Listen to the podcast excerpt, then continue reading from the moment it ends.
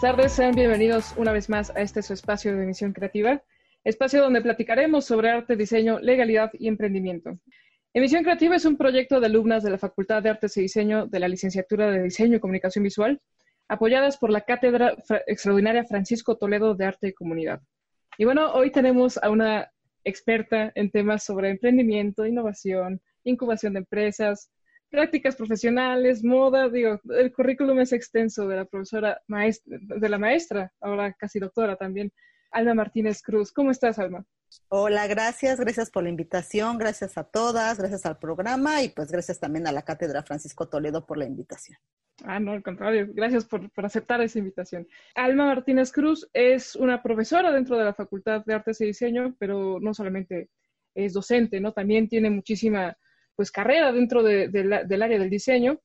Egresada de la Facultad de Artes y Diseño, cuenta con una maestría en diseño industrial por la Facultad de Arquitectura también del UNAM. Eh, actualmente está cursando el doctorado de Artes y Diseño, donde su investigación trata sobre la práctica diseñística dentro de la práctica empresarial, que son temas precisamente que vamos a, abordar aquí. Eh, ha sido docente de la licenciatura en Diseño Industrial en la FES Aragón y de la licenciatura en Diseño de Indumentaria y Moda de la Universidad Iberoamericana. Ahora sí que un saludo para ambas universidades, tanto a la FES como a la Ibero. Se tiene un libro publicado que se llama El Escaparate, un espectáculo tras el cristal. Se dirige el coloquio multidisciplinario de moda y arte de diseño. Es uno de los eventos que, ella coordina, pero no solamente coordina este evento, ¿no? coordina muchos otros. Y bueno, ella es responsable del departamento de, de Innova UNAM, Bolsa de Trabajo y Prácticas Profesionales de la Facultad de Artes y Diseño. Así que con esto pues abrimos el, eh, ahora sí que esta, esta entrevista ya vemos que en tu currículum eres eh, la responsable del Departamento de Prácticas Profesionales. Sabemos que son importantes ¿no? para, para la formación de, de, nosotros como estudiantes, pero sí me gustaría que nos, que nos dijeras cuáles son las ventajas de ser una práctica profesional mientras estamos todavía en nuestros años formativos de la carrera. Ok, bueno, como bien lo mencionas en esta pequeña síntesis de resumen curricular, pues bueno, actualmente pues son tres áreas, ¿no? Que es bolsa de trabajo, prácticas profesionales y la incubadora de empresas creativas en la FAR. Y bueno, dentro de estas tres áreas está prácticas profesionales. A mí siempre me gusta empezar por prácticas profesionales porque es una actividad que acerca a los estudiantes a una realidad profesional para que realmente vean o se inserten un poco o tengan una experiencia breve, que es muy importante, una experiencia breve en el mundo ya del área que mejor les convenga o del área que tengan de interés. Eh, las prácticas profesionales, pues, no son obligatorias en nuestra facultad, por lo cual es una opción que tienen las estudiantes y los estudiantes para realizarlas. Eh, ¿Qué ventajas tiene realizar las prácticas profesionales? Bueno, por una parte es que a diferencia del servicio social, que el servicio social, bueno, sabemos que se hace en una institución sin fines de lucro y hay que hacer una serie de cuestiones para que también forme parte cuando te vayas a titular. Pero en cambio, prácticas profesionales no, pueden ser en instituciones públicas o privadas. O sea, cualquier institución privada puedes eh, hacer tus prácticas profesionales. Es una actividad que realizas mínimo durante tres meses, que es lo ideal, por lo cual si tú haces dos o tres prácticas profesionales antes de salir, eso ya te ya, es considerado como una eh, experiencia profesional. Y cuando salgas de la carrera, en tu currículum ya vas a tener experiencia profesional. Y esto se avala a través de una carta de aceptación y una carta de término que te hace la empresa y que nosotros avalamos. Puedes hacer una, puedes hacer dos, puedes hacer las que quieras. Ahora otra cuestión importante es que por lo mismo de que no son obligatorias, pues tampoco eh, no obligamos a las empresas o a, las instituciones a dar eh, un apoyo económico, pero bueno, la mayoría de estas empresas, bueno, sí, sí dan algún apoyo, ¿no? Que, va desde algo muy simbólico hasta prácticas profesionales con empresas grandes que sí dan un buen apoyo, ¿no? La idea es que tampoco eh, estés tanto tiempo y descuides tus estudios, pero sí es importante hacerlas. Entonces, eh, eso es muy importante y yo siempre recomiendo eh, en general de cualquier universidad, que en la mayoría son obligatorias, en la, en la mayoría de ellas, pero en nuestra facultad aún no son y yo sí les digo, hagan prácticas profesionales porque ya es experiencia profesional. Ahora sí que por experiencia puedo decir que este es un programa que no muchos alumnos eh, aprovechan, ¿no? Y bueno, ahí sí me, me gustó, bueno, ya nos dice una, una, de las razones que no es obligatorio dentro de, nuestro plan de estudios en la facultad, pero sí me gustaría que, ¿Qué otras cosas observas que pueden hacer que este apoyo o este, pues sí, este, esta opción que tenemos, ¿no? Para, para que incursionar ya en el mundo profesional, ¿por qué crees que casi no, no se aprovecha? Bueno, por una parte, pues a veces eh, se logra, eh, se confunde con servicio social. De hecho, aún todavía, bueno, yo ya llevo seis años en el puesto y todavía este, piensan que es lo mismo, ¿no? Entonces, no, no es lo mismo, tienen objetivos diferentes Servicio social, como les decía, son para instituciones y fines de lucro y tú devuelves un poco a la universidad de lo que te ha dado, ¿no? Entonces haces actividades diversas. Eh, y en cambio las prácticas profesionales, ¿no? Totalmente es un objetivo profesional para que tú te empieces a desempeñar en, en el ámbito en el que estás desarrollándote y que pues también hay, hay eh, muchas veces una retribución económica. Entonces, eh, realmente pues aquí estás en cualquier institución pública, privada, en cualquier empresa, etcétera, etcétera, ¿no? Entonces, por una parte esa. Eh, por otra parte, pues bueno, para que sea obligatoria en la facultad, pues bueno, tiene que venir en el nuevo plan de estudios, tiene que pasar por consejo técnico, o sea, no es tan sencillo decir, este, ya hay prácticas, ¿no?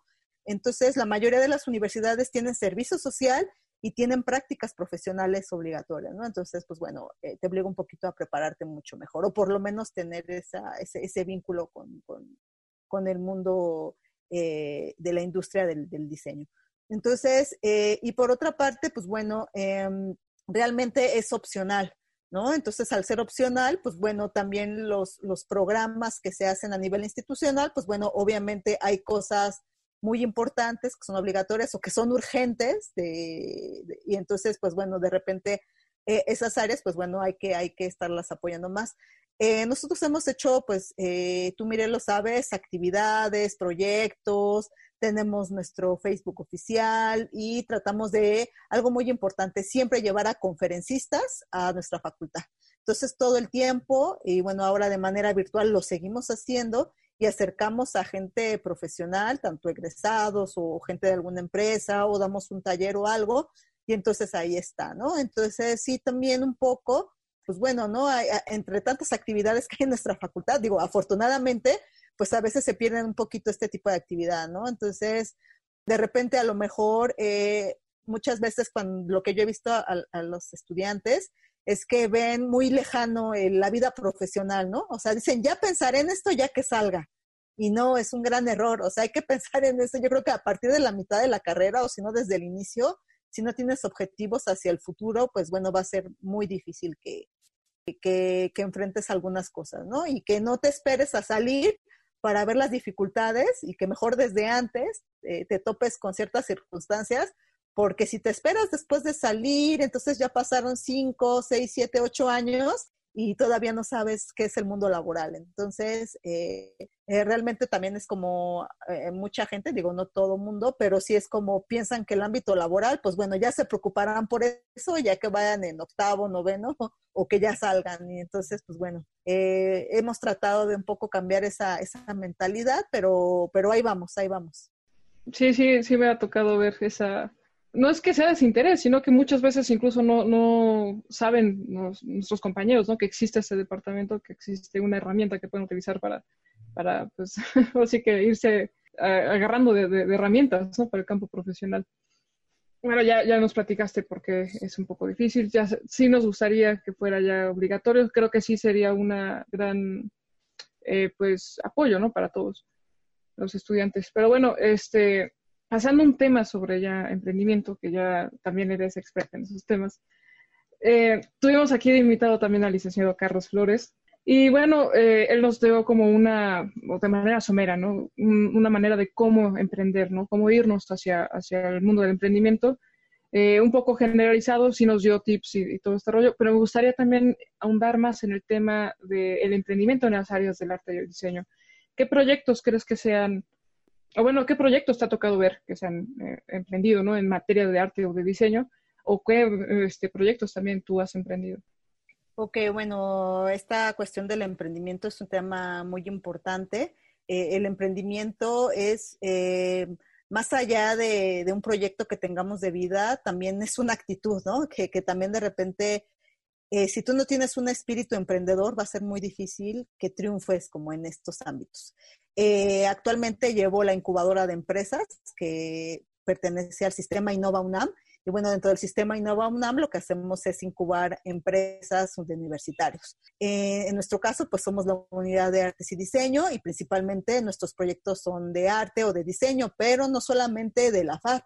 O sea, realmente cualquier persona creativa que está en el mundo creativo dentro de la universidad puede ir con nosotros a asesorarse o empezar un proyecto. Nosotros hemos tenido proyectos, eh, aparte de arte y de, diseño, hemos tenido gente, por ejemplo, de diseño industrial, hemos tenido gente también de diseño gráfico de Acatlán, y entonces esto pues se vuelve muy enriquecedor y bueno, me da la oportunidad de, ver algunas cuestiones. Entonces, em, el emprendimiento se va a dar cuando tú no necesariamente quieres trabajar para una empresa, ¿no? Cuando tú quieres ser tu propio jefe, cuando tú quieres ser el líder de un proyecto cuando tú quieres echar a andar un negocio con tu propia marca, con tu propia agencia. Entonces, cuando tú has tomado esa decisión de que tu proyecto se vuelva realidad, se vuelva viable, pero que también se vuelva vendible, entonces es cuando te puedes volver o te, eh, puedes ser emprendedor o emprendedora. Actualmente en México tenemos un gran boom por esto de emprendedoras y emprendedoras en el mundo creativo como te decía, ¿no? Del diseño gráfico, industrial, diseño de moda, arquitectura, pero también otras áreas eh, importantes como son las de los artistas visuales. Actualmente el arte también eh, en el mundo del arte, el mundo de en la industria del arte, pues eh, realmente es un es una disciplina que bien llevada, bien organizada, pues te puede llevar a un gran éxito no solo profesional, sino también económico. Solamente que pues falta desarrollar estos procesos, ¿no? Y eso me gustaría también comentarlo, ¿no? Eh, emprender es un proceso, emprender es una actitud, emprender, eh, a mí me gusta mucho una frase que, leí en una, que escuché, perdón, en una conferencia sobre especialistas en, en innovación y en emprendimiento, que decían que el emprendimiento es un beneficio colateral. ¿Esto qué quiere decir? Si te va bien a ti, le va bien a mi compañero y le va bien a todo el ámbito del diseño, ¿no? Cada vez que a un diseñador le va muy bien, le va bien a todo el gremio, ¿no? Y cada vez la gente empieza a, disfrutar del diseño, a saber lo que es diseño, a pagar bien por diseño. Entonces, eh, de repente, esos, en, nuestras áreas, a veces como artistas o como diseñadores, de repente queremos ser los todólogos, no queremos trabajar en equipo, este, sí, yo soy el dueño de mi empresa, pero yo llevo las cuentas, pero yo hago los contratos, yo voy por los refrescos, entonces quiero hacer todo, ¿no? Entonces no busco ayuda, que aquí viene la parte de, Carlos, Carlos Flores, que es administrador, y como otra gente que yo conozco, o sea, ahorita yo tengo vínculos con contadores, administradores, abogados, con científicos, con pedagogos, entonces ahorita ya no podemos trabajar solos. Todos los proyectos, aunque sea tu proyecto, no debes de trabajar solo. Sí, puedes ser el líder del proyecto, puedes ser el gerente de tu propia empresa, pero siempre tienes que tener el apoyo de los demás. Eh, yo siempre pongo el ejemplo de que, pues muchas veces nos quejamos de lo mal pagado que está el diseño y de repente a lo mejor también nosotros tenemos un poquito de culpa porque no sabemos cómo expresarlo, cómo decirlo, etcétera, etcétera, ¿no? Y entonces en, este ejemplo, por ejemplo, yo les digo, eh, muchos abogados o muchos contadores o de otras áreas dicen, bueno, ¿por qué voy a pagar diseño si mi primo, el que les sabe el PowerPoint, me puede hacer un logo? ¿No? Entonces, un poquito también los diseñadores somos de que, ay, este, ir a limpio y registrar una marca, pues yo lo hago, ¿no? Me busco un tutorial en internet, entonces no contrato un abogado. Entonces, eh, pasa lo mismo, ¿no? No, yo solito llevo mis cuentas, yo solito ahí veo cómo le hago y no contrato un administrador, un contador. Igual lo mismo pasa, o sea, de repente entre, profesiones, pues eh, hay, hay gente que es especialista y a veces sale más caro este, un error tuyo por no hacer tu disciplina que, que si tuvieras contratado a alguien, ¿no? O hacer vínculos, hacer conexiones, hacer este, tratos con gente. O sea, también ahorita estamos en un momento en que eh, hay mucho intercambio, no solamente de productos, sino de conocimientos, ¿no? ¿Qué tal si yo a, mi amigo que está estudiando Derecho, yo le digo, oye, yo te hago tus tarjetas de presentación, pero tú regístrame al INPI, ¿no? O si tu compañero está o tu compañera está estudiando contaduría, oye, ayúdame a hacer una corrida financiera y yo te ayudo a hacer tu página web. Entonces, también este tipo de intercambios, digo, cuando somos estudiantes o recién egresados, puede servir de mucho, ¿no? Eh, yo lo he visto mucho en el ámbito de la moda, en la industria de la moda, hay mucho, hay mucho compañerismo, hay mucha, digo, en todos lados hay de todo, pero por ejemplo, yo sí me he encontrado, oyes a la modelo, oyes, este, yo te hago unas fotografías padrísimas y en intercambio pues te voy a dar un, book de fotos, ¿no? Entonces, y entonces ahí hay cosas que se pueden hacer. Pero también eso, eso digamos que es al inicio o también durante el trabajo, pero también desde la licenciatura debemos ver este tipo de cosas. Si bien en la facultad hay, hay alguna materia por ahí de emprendimiento y todo esto, pues se ve de manera muy general, ya hasta el final. Eh, este, ya cuando voy a salir y se ve de manera muy general y aparte es optativa o no, son optativas, entonces el que quiere la tomó, el que no, no, ¿no? Eso, eso pasa también con la asignatura, por ejemplo, de normatividad para el diseño que también yo doy, que siempre entra bien poquita gente y después dicen, no, pues esto me va a funcionar para mi vida profesional, ¿no? Entonces, este, sí entender que el emprendimiento es una actitud, es un proceso, eh, es trabajo en equipo, eh, pero como te decía, es un, es un, em, eh, es un beneficio colateral, ¿no? A todos nos va, nos va bien cuando emprendemos y lo más importante, si me va bien a mí, le va bien a el desarrollo económico del país, que eso es lo más importante. Sí, es lo que nos comentaba este licenciado, ¿no? Que también hay, hay un boom en este en esta parte de emprender y bueno, creo que ahí sí ya a todos los mexicanos no se nos da mucho esto de vender hasta lo que, hasta el perro, ¿no? Si podemos. Pero bueno, este, para eso del programa de Innova Unami, y gracias por mencionarlo, justamente a eso iba eh, ligada mi pregunta. Eh, ¿Quiénes son elegibles para meterse a este programa? ¿Es, ¿Es, para recién egresados, para egresados, eh, no importa la temporada que lleven, o solamente es para estudiantes de la, de la facultad? es para cualquier universitario, cualquier persona que tenga un número de cuenta UNAM eh, puede entrar, ¿no? Puede ser estudiante, puede ser egresado, puedes estar en posgrado, a lo mejor dejas tu carrera trunca y no, nunca la acabaste, o a lo mejor tienes 20 años que saliste de la escuela, o sea, todos. Que tengas tu número de cuenta, puede ser. Puede ser de manera individual, puede ser por equipos, que si de repente tú tienes un negocio familiar y, tu equipo, pues a lo mejor está tu mamá, tu prima, tu tío, pues ya pueden, pueden meter un proyecto, ¿no? O sea, el principal representante es el UNAM. O, por ejemplo, no, yo quiero hacer algo con gente de ciencias o de química, este, etcétera, etcétera, ¿no? Entonces, eso, eso podría, podría ser. Entonces, cualquier universitario. Y bueno, eh, para cuestiones de la, del programa de Innova UNAM, ¿cuáles son los requisitos para, para registrarse en este programa? Ya nos comentaste que era cerca de, bueno, cualquier chico ¿no? dentro de, la UNAM puede registrarse independientemente de, del tiempo que lleve egresado o no. Eh, ¿Cuáles son los requisitos para este programa? Pues hay una convocatoria que es permanente. Cada tres meses hay un comité de selección de todas las incubadoras de empresa de la UNAM para la selección. O sea, esto es una convocatoria permanente y cualquier persona la puede consultar en innovaunam.com.mx. También nosotros en la página de la FAD, pues bueno, te puede redireccionar a esa convocatoria. Lo que se pide básicamente, para resumirlo un poco, es que ya debes de contar con una, ya sea con una idea sólida de negocio, de lo que haces, puede ser un servicio, puede ser un producto, puede ser algo de alta tecnología, puede ser algo de eh, una experiencia eh, profesional o puede ser este, muchas cosas, ¿no?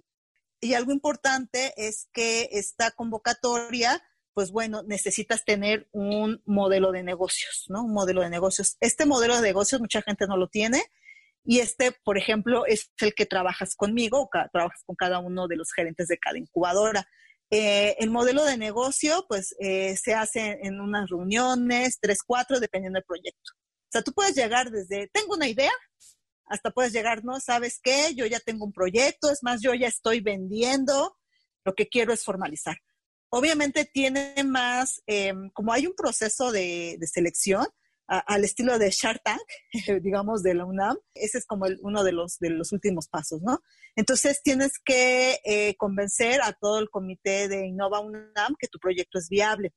Eh, hay varios pasos, te digo, el primero es generar un modelo de negocio, pero si tienen más oportunidades, tienen más oportunidad las, las personas o los proyectos que ya están un poco encaminados, ¿no? Que ya saben lo que es, lo que, eh, si ya han tenido experiencia de venta, pues es más fácil. Eh, bueno, es un proceso un poquito largo, dependiendo de los proyectos, pero también eh, se piden todos estos tipos de, digamos, de requisitos o de trámites o pasos, porque te, Innova UNAM cuenta con, digamos, una especie de patrocinadores, ¿no?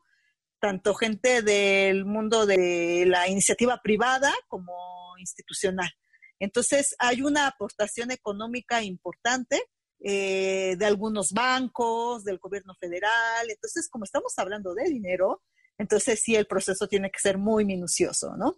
Algo importante que también hay que recalcar es que este dinero no es un financiamiento, o sea, no es que si llegas y te dan dinero para que compres herramienta, material o X cosa, sino este dinero se usa para pagar asesorías y consultorías de expertos que van, te van a estar acompañando durante, durante tu proceso. ¿Esto qué quiere decir? Que aproximadamente durante un año tú vas a tener tu propio contador, tu mercadólogo, tu abogado o cualquier otro profesional que te ayude a desarrollar tu proyecto. Entonces, para eso se utiliza el dinero, no es un financiamiento. Em, eh, otro punto importante es que cada proyecto que, que quiere incubarse tendrá que tomar en cuenta que también va a ser una aportación económica esto no es un pago para nosotros, no es un pago para la UNAM, no es un pago para Innova UNAM. O sea, este dinero es una aportación que tú haces para ti mismo para completar tu incubación, por decirlo así. Entonces, sí tienes que considerar que vas a dar una aportación económica. Por ejemplo, la mayoría de los proyectos que tenemos en la FAD, eh, la mayor aportación nos las ha dado un banco. Entonces, este banco da una parte, por ejemplo, da 35 mil pesos y 15 mil pesos los da eh, el proyecto que quiera integrarse, para que en total sean 50 mil pesos y que con este dinero, pues bueno, se vayan teniendo esto. Pero bueno, digamos que no solamente esto, este acompañamiento que se te hace durante un año es lo único, sino que ya vas a formar parte de todo el sistema Innova UNAM, de todo el sistema de emprendedores de la UNAM. Entonces vas a ferias, vas a eventos, vas a networking, conoces gente, puedes vender tus productos. Este, nuestros proyectos han salido en TV UNAM, en Gaceta UNAM, en otras televisoras. Este, buscamos que, que vayas a reuniones donde pueda haber posibles inversionistas. Este, si tienes un producto, vendes en la tienda UNAM, por ejemplo y se buscan espacios donde, pues, donde tú puedas proyectar este, este proyecto. Entonces, este, se, te, dan apoyos, cursos, talleres gratuitos, este, etcétera, etcétera. ¿no? En algunas ferias el stand es gratis para ti. Entonces hay, muchas cosas porque ya perteneces a todo un sistema. Entonces, en este, en este proceso, pues tú lo que vas a desarrollar, ya conmigo desarrollaste un modelo de negocio que es donde aterrizas el proyecto, lo haces viable, lo haces innovador, eh, etcétera, etcétera. Y ya después con todos los expertos, con todo tu equipo de expertos, eh, vas a hacer ahora sí tu plan de negocios, ¿no? Tu plan de negocios donde vienen aspectos legales, fiscales, este, de todo tipo, ¿no? De todo tipo dependiendo tu proyecto. Entonces, al final, pues tú ya tienes un documento que es tu plan de negocios y que ahora sí, si tú quieres ya ir con un banco, ¿sabes qué? Quiero medio millón de pesos, lo primero que te va a decir esta institución va a ser, tráeme tu plan de negocios. Entonces ya vas a tener tu plan de negocios, ahora sí para que te, patrocinen de otro tipo más grande. También esto es importante porque si tú este proyecto, este proceso de incubación lo haces en una, con una iniciativa privada, con una universidad privada, pues realmente esto pues te sale como en 100 mil pesos o más, ¿no? Entonces, realmente el apoyo que te está dando la UNAM, pues bueno, es, es, es, mucho menor del que tú puedes conseguir en otros lados, ¿no? Y aparte, pues tú puedes utilizar en tus productos el, el logotipo de Innova UNAM, este, etcétera, etcétera. Y otra cosa importante, este tipo de apoyo que se te da no está peleado con ningún otro apoyo. O sea que si tú durante este proceso tuviste una beca, tuviste un patrocinio, tuviste algo, o sea, nosotros, no, o sea, al contrario, entre más cosas tengas, mejor. O incluso te ayudamos consigas, ¿no? Ya, bueno, algo también aunado a esto es que eh, el dinero eh, que se utiliza ya no lo regresas, este dinero no lo regresas. Entonces eso es muy, muy importante, ¿no? Que tú puedes eh, buscar otro, otros, otros recursos por otros lados y al contrario, se te ayuda, ¿no? Se te ayuda para que tú puedas tener otros, otros ingresos. Entonces, se podría decir que es un apoyo en asesorías y además eh, visibilidad, ¿no? al proyecto en el que... Exacto, es asesorías, consultorías, proyección, este, y eso es lo que básicamente está hecho, ¿no? Entonces, eh, hemos tenido varios proyectos, tanto de arte como de diseño, y que bueno, hemos tratado que eh, durante este tiempo, pues, hacer, este, que por lo menos formalices, ¿no? O sea, la idea también de Innova UNAM es que tú ya salgas vendiendo, tú ya salgas facturando, que hayas dado de alta tu logo, este, etcétera, etcétera, ¿no? Este, y ya te digo, dependiendo de los proyectos. Entonces, cada incubadora, ¿cuántas incubadoras hay en total? Pues en total ya somos 14. No todas las escuelas y facultades tienen. Entonces, eh, que tengamos una en la FAD, pues bueno, es, es, es, un, es un, gran logro. Eh, pero, por ejemplo, está la unidad central, que está por Metrocupilco, eh, también está la de Innova UNAM Social, que está en Tlatelolco, y bueno, eh, se integró recientemente la Facultad de Filosofía y Letras, también tiene muy poquito que se integró la Facultad de Medicina, está en Contaduría y Administración, está en Economía, está en Veterinaria, está en FES Aragón, está en FES Acatlán, entonces este, está en la Facultad de Arquitectura, entonces, bueno, ahí, ahí, vamos poco a poco, ¿no? Eh, somos un sistema, pero obviamente cada escuela y facultad, pues bueno, le da su toque, ¿no? con nosotros es pues principalmente a las industrias creativas. Pero te digo, o sea, alguien de la FAD, no sé, a lo mejor vive muy cerquita de Catlán y a lo mejor le va a quedar mejor ir a Catlán, ¿no? O a lo mejor alguien que estudió en FES Aragón este, y estudió diseño industrial, pues a lo mejor ve más relación con nuestra facultad por lo de diseño y prefiere irse con nosotros que estar así. Pero básicamente pues somos, somos la, tenemos una base similar, pero obviamente le damos cierto toque este, ¿no? a cada, una de nuestras escuelas y facultades. Entonces sí depende de la naturaleza de nuestro proyecto a la incubadora a la que nos debemos dirigir, ¿no? Por ejemplo, si quiero un proyecto, soy diseñadora, ¿no? Pero me quiero meter a un proyecto de medicina, lo más prudente sería dirigirme a la de medicina. Sí, o, cualquiera de las dos, pero este, pero sí te tienen que evaluar. Por eso siempre, eh, por ejemplo, lo que manejamos siempre es por citas y ahí evaluamos. De hecho, eh, si, ha, pasado que de repente van con alguien y dicen, ¿sabes qué? No ve con alma en arte diseño. O yo, no sabes qué, te conviene más irte a contaduría y administración, ¿no?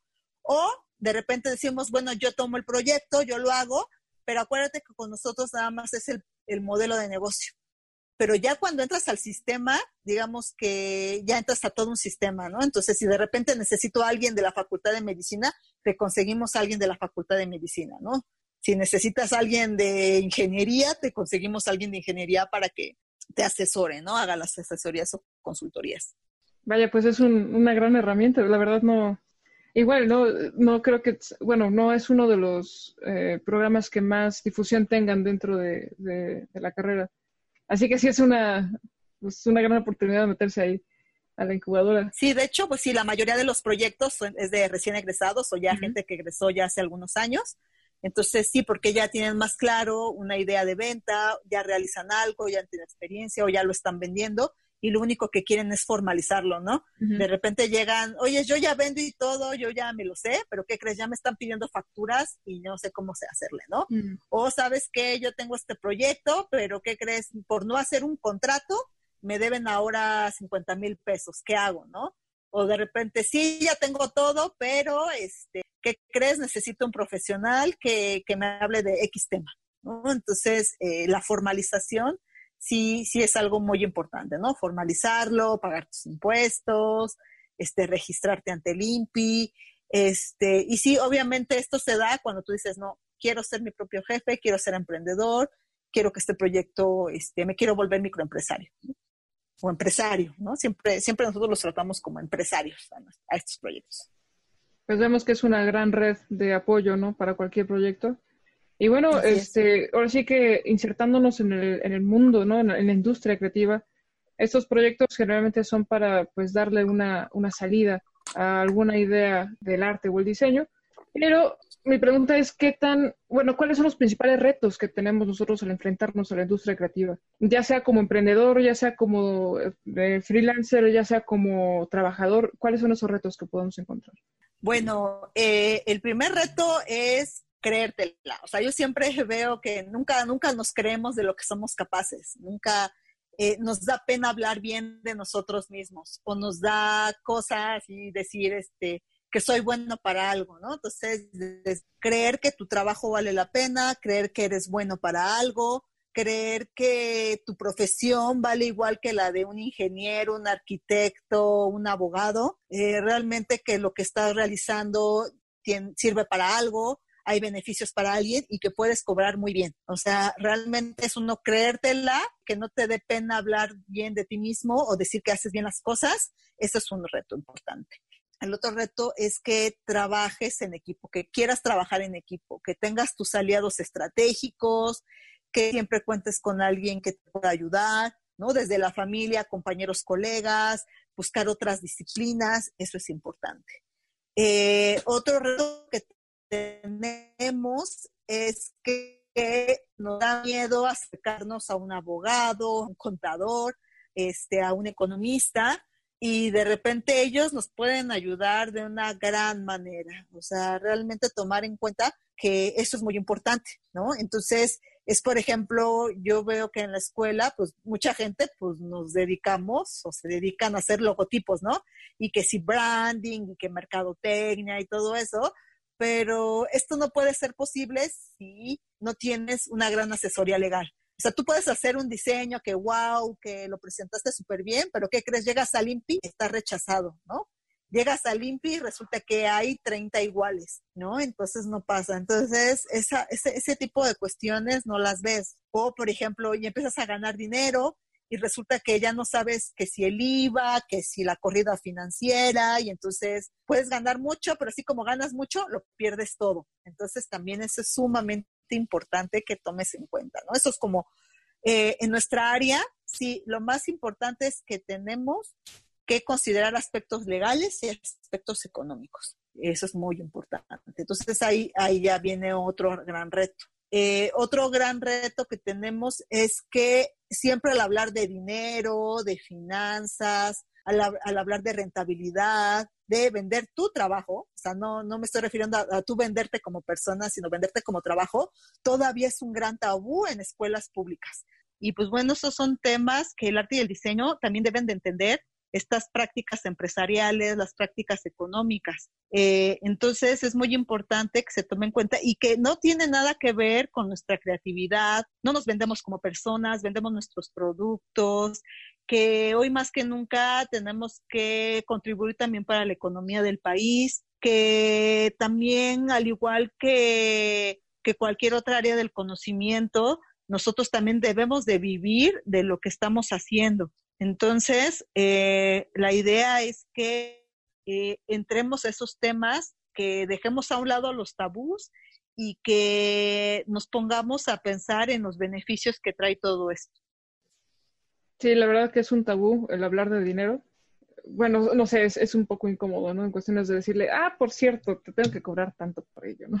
Digo, eso también es algo que, que puedo hablar de la experiencia. Sí, y, justo eso es de las posibilidades que tenemos. Eh, de repente, eh, en muchas universidades, tanto públicas o como privadas, hay materias que tienen que ver con esto. Por eso esto, esto que acabas de, de mencionar, por ejemplo, la negociación. No nos enseñan a negociar, no nos enseñan a ser líderes, no nos enseñan a trabajar realmente trato con el cliente, este, trabajar en equipo, entonces, eh, porque trabajar en equipo no es que me dejaron una tarea de exposición y que tú hablas de la página 7 a la 8, tú de la 8 a la 9 y tú de la 9 a la 10, ¿no? Que eso es lo que comúnmente vemos. Entonces, todo este perfil organizacional que tampoco nos enseñan y que después hasta que empezamos a trabajar en un lugar o que nosotros queremos ser nuestro, nuestra propia empresa, pues nos enfrentamos a esto. Eh, sí es importante considerarlo, que miedo tampoco hablar de esto. Para eso, este, generamos productos, generamos muchas cosas y que bueno, a lo mejor ahí sí tendríamos que, desde que somos estudiantes, empezar a ver ese tipo de temas, ¿no? Y no hasta que un año, dos años después de que salí, ¿no? Em, hablar, bueno, hay que tomar en cuenta estos, estos temas, no solamente eh, ya que salimos de la carrera, sino desde antes, ¿no? Siempre pensarlo, no importa en el que semestre que estemos, siempre hay que ver estos temas para que al salir yo ya esté mejor preparado. Si bien la universidad no nos da mucho sobre estos temas, eh, nosotros tenemos la obligación de buscarlos por otro lado. hay mucha literatura, hay cursos, hay talleres, eh, la Facultad de Contaduría y Administración, las chicas. Y entonces cada vez que veamos una de este tipo, pues hay que entrar, ¿no? Hay que entrar, hay que verla y no después arrepentirnos. Entonces, ¿tú crees que debería, digo, crees que sea obligación de la UNAM eh, meter ese tipo de materias en todas sus carreras o si crees que ya es como más una cuestión profesional o personal, ¿no? De que yo tengo que instruirme en estas áreas.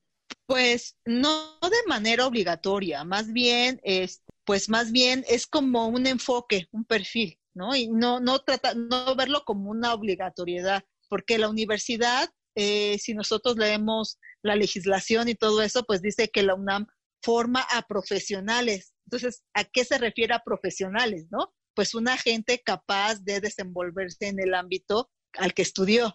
¿Y cuál es ese ámbito? Pues es el ámbito que tiene que ver con los negocios también, ¿no? Entonces, y por eso está Innova UNAM para impulsar estos proyectos. Entonces, también por eso surge Innova UNAM para que muchos de los grandes proyectos no se queden ahí en la imaginación, en un cajón, en un proyecto de escuela, que no se queden en una tesis, que, salgan al mercado y que beneficien a la población. El enfoque social, ¿no? Que, se le da. Sí, o sea, el enfoque social, económico, o sea, todo, tenemos que estar en todo. Sí, de hecho nos podemos insertar, ¿no? En varias, en varias áreas. Con esto, pues sí, ya lo habíamos comentado, pero me gustaría enfatizar.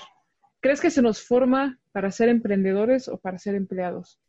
Bueno, esa es una gran discusión que se ha tenido en los últimos años. Este, hay mucha ambigüedad, eh, por ejemplo, y te decía, ¿no? Hay, muchos profesionales, hay mucha gente dentro de la academia, dentro de sus investigadores, dentro de, de muchas áreas, donde dicen que, bueno, que estos temas son muy banales, ¿no? Pero por otra parte, pues están viendo que mucha gente, eh, y no es que esté mal ser empleado, o sea, eso no está mal, hay gente que lo disfruta, lo hace y le va muy bien, pero de repente, este, ¿dónde está la otra parte? ¿Dónde están esos grandes puestos de directivos? ¿Dónde están esos grandes empresarios? O sea, realmente son muy pocos.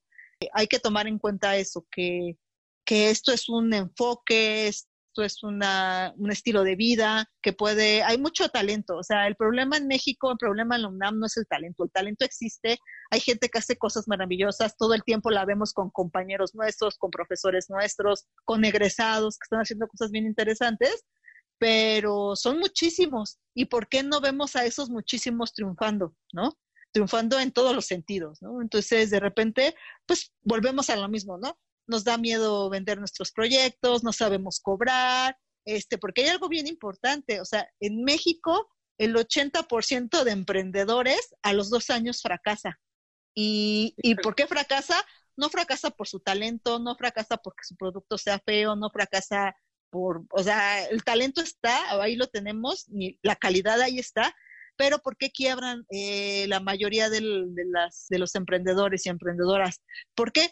Porque no supieron negociar, porque no les gusta pedir ayuda, porque luego luego se terminaron el dinero, porque no determinaron bien quién era su cliente, o sea, todo esto que acabamos de hablar no lo saben manejar y por eso fracasan a los dos años el 80%. Y vemos otra gente que, que, que ha triunfado, pero más bien porque tiene ese espíritu emprendedor ahí vemos la importancia de este tipo de programas como la incubadora en una Yo creo que hay muchísimo, muchísimas incubadoras, pero se ve ahí la importancia, ¿no? De que, como decías, no debemos ser todólogos, sino empezar a delegar actividades. responsabilidades a otros profesionales. Y bueno, ya para, para finalizar, me gustaría que nos dieras unos consejos generales, tanto para salir al campo profesional, tanto en cuestiones de bolsa de trabajo, en cuestiones de emprendimiento, así de manera somera, ¿no? Bueno, algo importante es que también lo que hace Innova UNAM es que, como su nombre lo dice, la innovación. O sea, realmente muchas veces pensamos en innovar y pensamos en máquinas, en tecnología, en cosas de este tipo, y no, innovar también se da en los servicios, también se da en, el mundo creativo. Entonces, innovar no solamente es hacer algo nuevo o algo que tenga tecnología o, hacer algo eh, novedoso necesariamente, ¿no? Innovar, eh, también un poco oyendo a las pláticas y conferencias que he podido oír, es que innovar es cuando una idea te vuelve útil. ¿no? Cuando una idea es nueva y realmente sirve para algo. Entonces, también tratar de buscar de ser innovadores, buscar este componente innovador, o sea, siempre háganse la pregunta, ¿por qué me deben de comprar a mí y no al otro? ¿Qué les estoy ofreciendo a los clientes más allá de un producto, ¿no? Yo siempre, como les digo, no sé, este refresco que el más vendido en México, o sea, ellos nunca te van a decir, ah, vendo un agua negra súper azucarada. O sea, no, ellos nunca te van a vender eso. Ellos te venden familia, te venden amistad. Y vemos muchas marcas, ¿no? Que te venden estatus, que te venden, este, otras cosas como muy conceptuales y entonces en eso hay que trabajar. Sí, entonces ver quién es nuestro, nuestra competencia, este, qué le estoy ofreciendo al cliente más allá de mi producto o servicio. Y algo bien importante, tener un buen pitch. O sea, que en muy pocos segundos, en muy pocas palabras, yo sepa decir qué soy, qué hago y qué te estoy vendiendo y cuáles son los beneficios. Porque también echamos mucho rollo en el arte y el diseño y de repente sí, pero ¿qué, qué me vendes o cuál es el beneficio? Cosas de este tipo. Entonces también ser claros, ser concretos, tener aterrizadas las ideas y tener respuesta para todo, ¿no? Porque es mi empresa, es mi proyecto, entonces yo soy, yo debo de ser el mejor conocedor de mi proyecto. Entonces, esa es una de las grandes recomendaciones. Hay que negociar, hay que trabajar en equipo, hay que buscar temas que tengan que ver con esto y pues también esperemos que en esta nueva normalidad estamos generando nuevas acciones y que se puedan acercar al departamento de Innova, Bolsa de Trabajo y Prácticas Profesionales. Claro que sí, así que todos tenemos acceso de, a través de, tus redes sociales, ¿no? Bueno, las redes sociales de, estos, de estas áreas. Sí, estamos en Facebook como Innova UNAM, Bolsa y Prácticas FAT. También nuestros links están en la página de la FAT, ahí nos pueden encontrar y pues bueno, ahí van a encontrar horarios, correos y todo esto. Entonces les digo, bueno, vamos a ver qué mecanismos vamos a utilizar para reactivar estas áreas. Y bueno, ¿hay algún proyecto en el que estés trabajando, algo en lo que nos podemos ver, este, ahora sí que la actividad donde, donde te estés desarrollando, donde podemos consultarte? a ti en especial como, como, como alma, ¿no? Ok, bueno, también coordinamos el coloquio multidisciplinario de moda, arte y diseño, que este año, que es nuestro séptimo año, eh, va a ser de manera virtual, pronto sabrán noticias. También de manera personal, pues bueno, junto con Carlos Flores, administrador de la Facultad de Contabilidad y Administración, estamos realizando un libro que esperamos que quede a final de año y pues bueno, ahí hay varias cosas que estamos haciendo, desarrollando investigación sobre todo lo que tiene que ver con negocios, con emprendimiento, con innovación. También otro tema que a mí me agrada mucho es acerca de la moda, la indumentaria, el textil prehispánico. Entonces, por ahí hay, hay cosillas que, pues bueno, si, si me siguen, eh, pues bueno, pueden encontrar algunas cosas, ¿no? Pues ahora sí que ahí lo tenemos. Muchísimas gracias, Alma, por haber, eh, bueno, por darnos toda esta información que yo creo que a más de uno nos va a ser de muchísima ayuda. Conocer sobre también tantas eh, oportunidades que nos ofrece la UNAM, ¿no? no solamente en cuestiones educativas, sino en otros sectores como lo es el emprendimiento. Muchas gracias por, por estar aquí. Gracias a ustedes, a las chicas de producción, a la cátedra extraordinaria Francisco Toledo y pues bueno, esperemos tener más comunicación y, no se les olvide buscar información sobre el tema. Ah, claro que sí. Y bueno, para todos los que nos están escuchando hasta y llegaron al final de este podcast, muchas gracias una vez más por eh, acompañarnos hasta el final. Eh, les recordamos nuestras redes sociales, estamos como Emisión Creativa en Spotify, que es donde van a encontrar la mayoría de los podcasts, bueno, todos los podcasts. Eh, también estamos en Facebook, Instagram y YouTube, donde también van a poder encontrar más información acerca de estos temas en emprendimiento, administración y legalidad para el arte y el diseño. Muchas gracias y linda tarde. Hasta luego.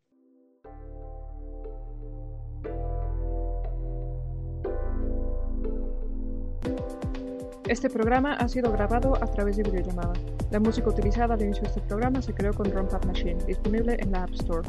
La música al final del programa fue realizada por Kaliman. Licencia Creative Commons Attribution 3.0 2020.